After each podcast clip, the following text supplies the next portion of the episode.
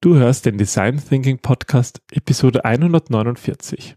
Heute sprechen wir darüber, wie du Geschichten erzählst, mit denen du Menschen wirklich erreichen kannst. Herzlich willkommen beim Design Thinking Podcast mit Ingrid Gerstbach.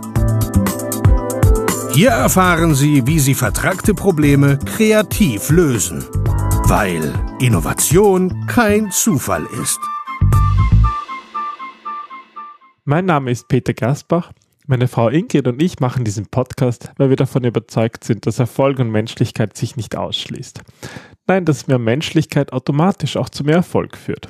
Und wir nutzen dafür in unserer Beratung die Problemlösungsmethode Design Thinking, von der wir euch Woche für Woche im Podcast aus unserer Erfahrung berichten.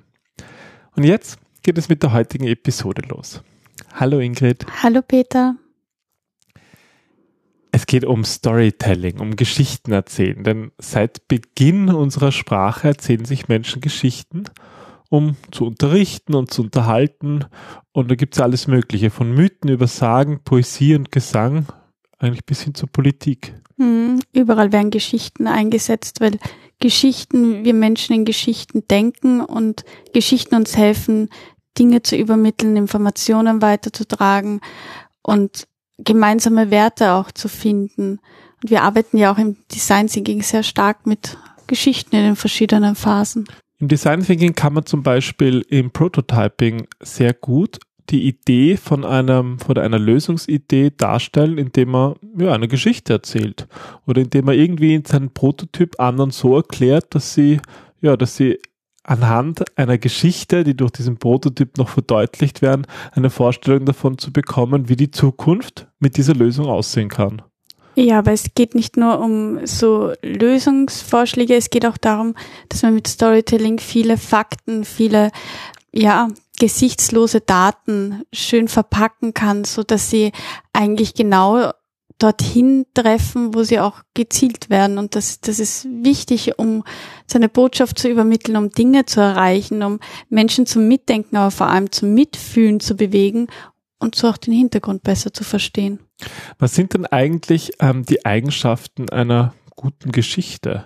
Aus was bestehen Geschichten und was, was muss man sozusagen alles hineinpacken in eine Geschichte, damit sie all diese, diese ähm, Effekte hat?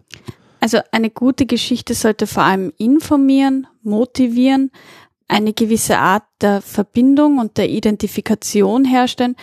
Eine gute Geschichte unterhält uns natürlich auch und ähm, ist Basis für ein gemeinsames Verständnis.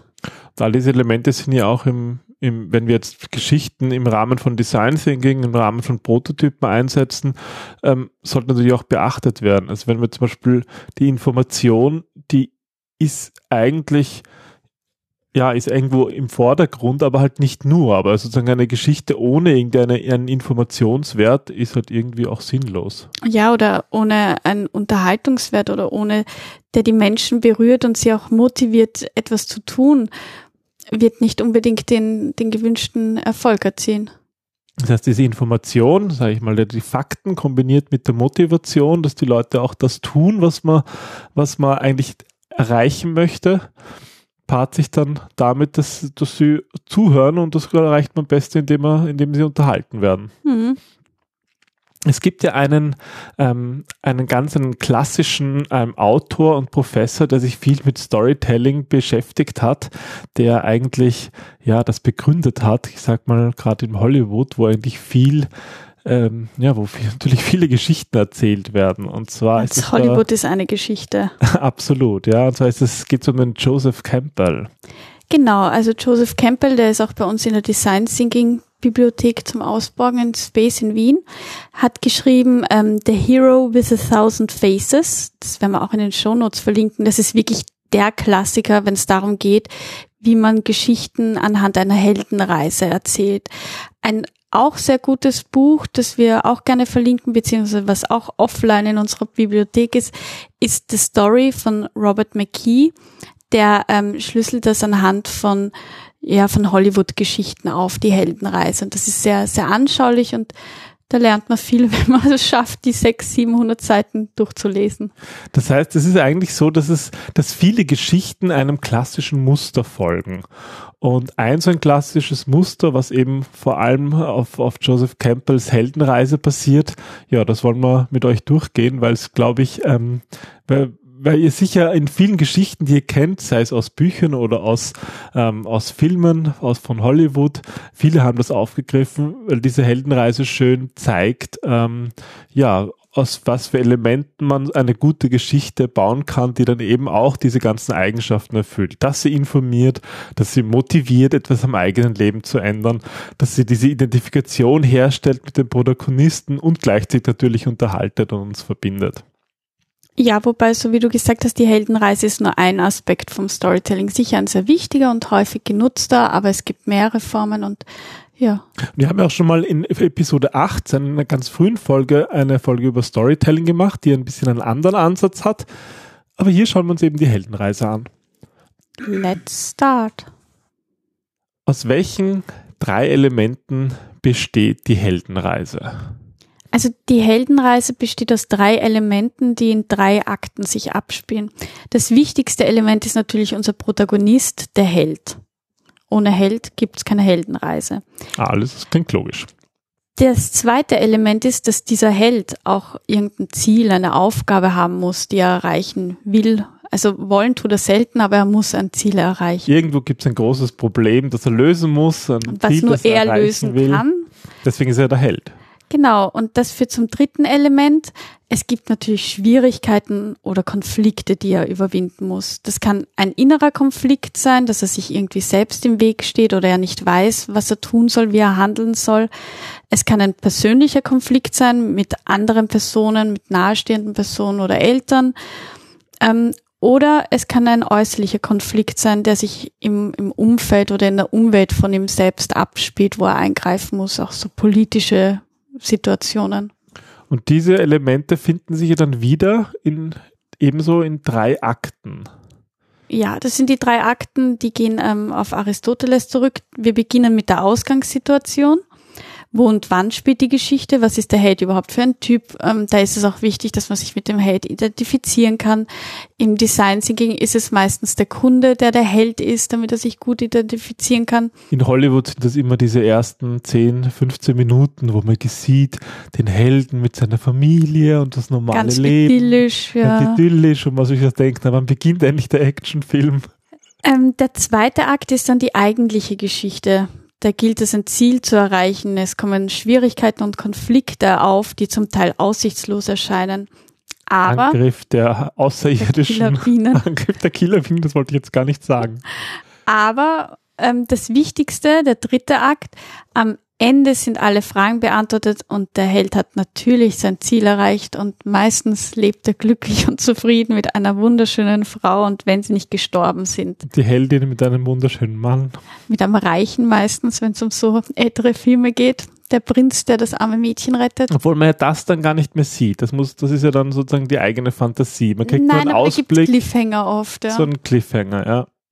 Ich meine, man kann diese Heldenreise, der, der Joseph Campbell hat ja ein bisschen runtergebrochen, um sie wirklich in einzelne Schritte zu machen. Und es gibt auch einige Autoren nach ihm, die das aufgegriffen haben, wie du gesagt hast, und auch bekannte Filme genau nach diesem Muster seziert haben. Und da schauen wir uns mal kurz an. Also wie, wie sozusagen die, der detaillierte Ablauf der Heldenreise, Reise, Heldenleise, Heldenleise gibt's nicht. Helden sind immer laut. Obwohl das hängt auch immer vom Archetyp des Helden ab, was er für Merkmale hat. Also es gibt auch leise Helden. Aber hier geht's um die Heldenreise. Guter Exkurs. Ja. Ähm, und das, das könnt ihr wirklich nutzen, mehr oder minder eins zu eins. Also das sind jetzt viele Punkte, aber man kann das eins zu eins nutzen und genau so eine Geschichte aufbauen. Vielleicht, ja, wenn man eine Geschichte erzählt, zwei, drei Minuten lang, dass man einfach schaut, diese Elemente mit, mit jeweils ein, zwei Sätzen zu adressieren und dabei schaut eine relativ gute Geschichte heraus. Und beginnen tut es mit dem Ruf. Genau. Der Ruf ist das plötzlich und meistens vollkommen unerwartete Erscheinen einer Aufgabe.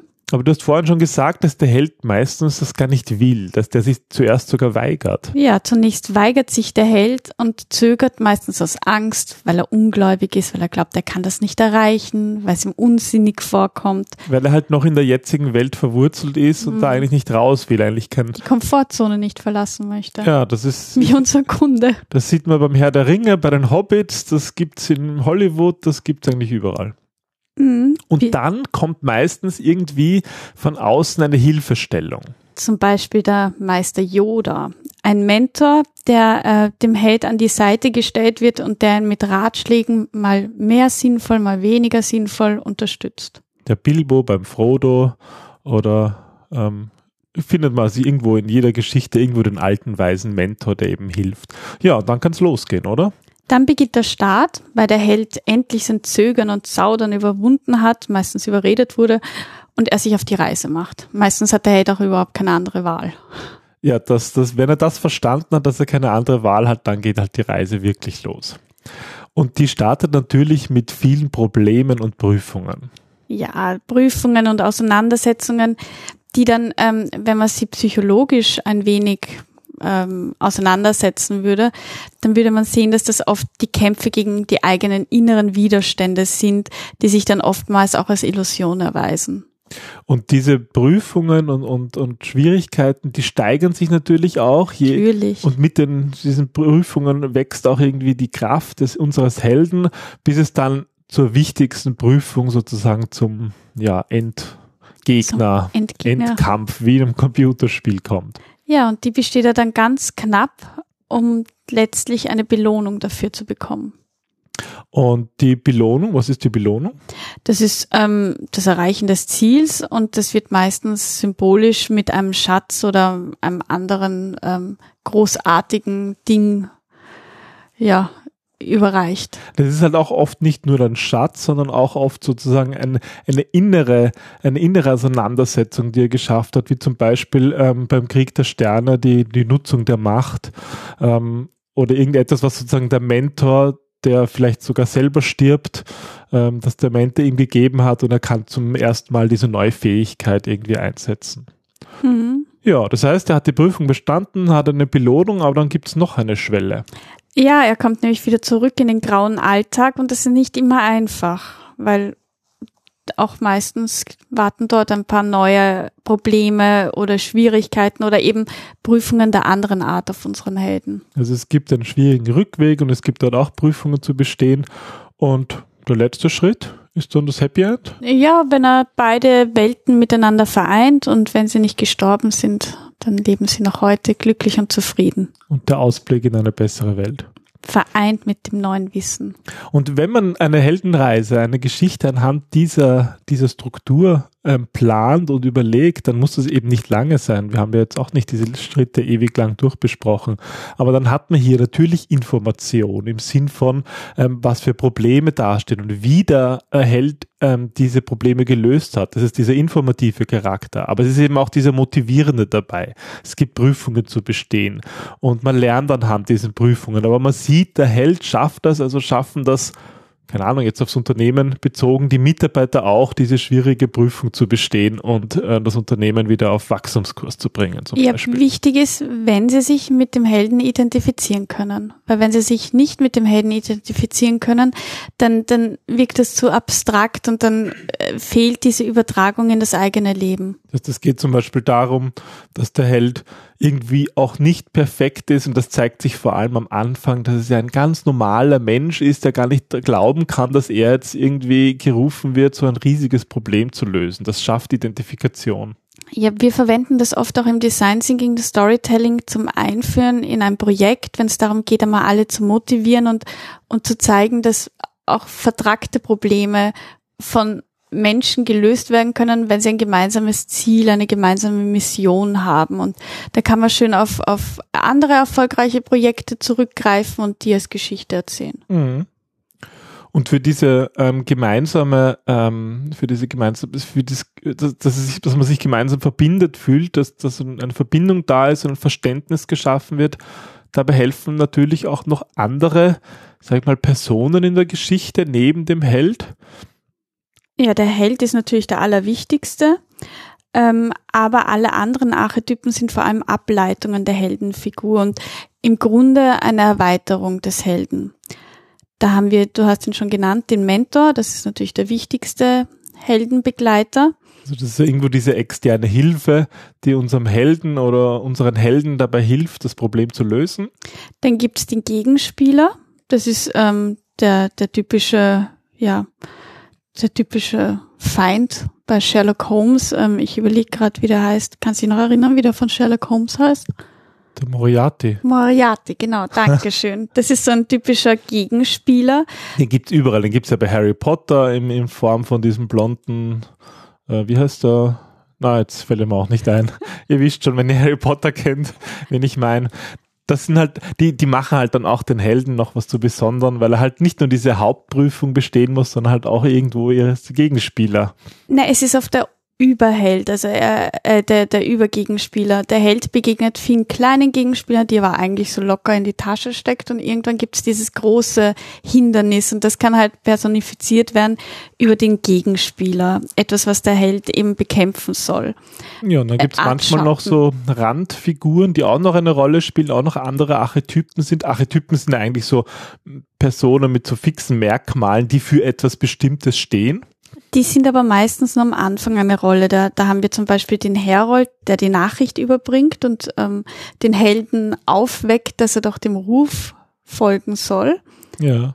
Dann eine Art, ja, eine Art Schwellenhüter, jemand, der den Held überhaupt testet. Also bevor der Held noch weiß, dass er ein Held ist, muss er ja auch getestet werden, ob er überhaupt schon so weit oder bereit ist. Mhm. Ja. Und dann die Gefährten, die meistens zur Belustigung des Publikums dienen. Wir brauchen ja auch Unterhaltung, damit die Leute dranbleiben und unsere Geschichte bis zum Ende lauschen. So ist es. Und das sind dann immer die bisschen dümmlichen oder manchmal bisschen dümmlichen Gefährten, die halt irgendwie zum Lachen anregen. Ja, die die ganze Reise auch kurzweiliger machen. Es ist ja, ähm, die, diese, dieses Muster kann man einfach wirklich eins zu eins so einsetzen. Und wir haben das auch schon ein paar Mal erlebt in der einen oder anderen Form, zum Beispiel nach, ähm, nach, nach größeren Workshops, wenn es darum geht, im Design Thinking Prototyping zu machen, gibt es ja viele Möglichkeiten, Geschichten zu erzählen. Und die direkteste, an die ich mich jetzt erinnern kann, war bei einer Gruppe von ja 40 Leuten, wo sie wirklich eine Geschichte erzählt Das war ein haben Märchen, ja. ein, ein kleines Märchen, ja. Eben auch, wo, wo halt ähm, die zentrale Figur Probleme lösen müsste. Und also ich habe das noch nie so eindringlich erlebt, aber die, die, die das da vorgetragen hat, die hat doch so eine schöne Märchenstimme drauf. Und das war in Prosa-Form. Das ist, glaube ich, auch ganz wichtig. Ja, einfach, einfach eine Geschichte vorgeschrieben und dann vor der ganzen Gruppe vorgelesen und ich fand das irgendwie sehr, sehr bewegend. Ja, Geschichten sind unglaublich verbindend, ähm, emotional wichtig und, und wie gesagt, wir Menschen lieben Geschichten, weil wir uns Geschichten wesentlich einfacher merken können, wenn, wenn wir Zusammenhänge herstellen können, wenn, wenn wir Dingen Bedeutungen geben. Aber wir haben es auch schon erlebt, dass dann zum Beispiel Teilnehmer ein Video gemacht haben, eine, eine Ja, Mini, 30 Sekunden Video Minifilm. reicht schon, ja, um Und- die Idee einfach zu präsentieren. Und auch das kann halt in Form einer Geschichte sehen. Es hat halt da nicht Hollywood-Qualität, aber ich meine, ja, mit unseren Beim Prototyping Smartphones. soll es auch keine Hollywood-Qualität haben. Ja, das muss ja auch, es geht in 20 Minuten, geht das aus. Ja, oder so eine, eine Geschichte in, in einem aufzuzeichnen auf einem Flipchart, die einzelnen Schritte. Auch hier kann man sich an diese, an diese ähm, Heldenreise orientieren. Hm. Wenn ihr also das nächste Mal einen Prototyp, vielleicht im Rahmen von einer Design Thinking Workshop, äh, machen wollt. Oder wenn ihr einfach mal eine Geschichte erzählen wollt, wenn ihr eine von diesen Eigenschaften, die wir ganz am Anfang genannt haben, wenn ihr Leute informieren, motivieren wollt, wenn ihr sie unterhalten und gleichzeitig ein Verständnis für ein gemeinsames Ziel schaffen wollt, dann versucht doch einfach mal diese Heldenreise anzuwenden und diese einzelnen Schritte in eine Geschichte zu verpacken. Egal, ob das jetzt erzählt wird oder aufgenommen wird oder auch aufgeschrieben wird und versucht so alle diese Elemente gleichzeitig ähm, zu verbinden und eure Zuhörer zu begeistern, damit Menschen wirklich auch ihre Ziele erreichen und dabei motiviert sind. Und man motiviert sich dabei selber meistens auch noch. Das ist der schöne Aspekt, den, über den man bis jetzt gar nicht gesprochen hat. Das macht unheimlich viel Spaß. Mhm. Und gerade auch im unternehmerischen Kontext, wo nicht immer alles Spaß macht, finden wir, dass so Spaß und Freude bei der Arbeit, dazu gehören Geschichten genauso dazu, total wichtig sind. Absolut. Und wenn ihr schöne, motivierende Geschichten habt, wo das genau das bei euch geklappt hat, dann freuen wir uns natürlich von euch zu hören. Wir freuen uns über euer Feedback, wann ihr mal mit Menschen, äh, wann ihr mit Geschichten Menschen wirklich erreichen konntet. Und wir freuen uns über eine Diskussion bei uns auf, auf Facebook oder auf Instagram. Und vielleicht kennt ihr ja auch jemanden, dem genau dieser Podcast weiterhilft, ähm, um anderen Menschen Geschichten zu erzählen, damit diese Menschen ja ihre Ziele erreichen. Das ist ein schöner Gedanke. Davon würden wir wirklich gerne hören. Wir wünschen euch viel Spaß und viel Erfolg dabei. Und viele gute Geschichten zum Erzählen und auch zum Zuhören. Und bis zum nächsten Mal. Bis zum nächsten Mal. Tschüss. Tschüss.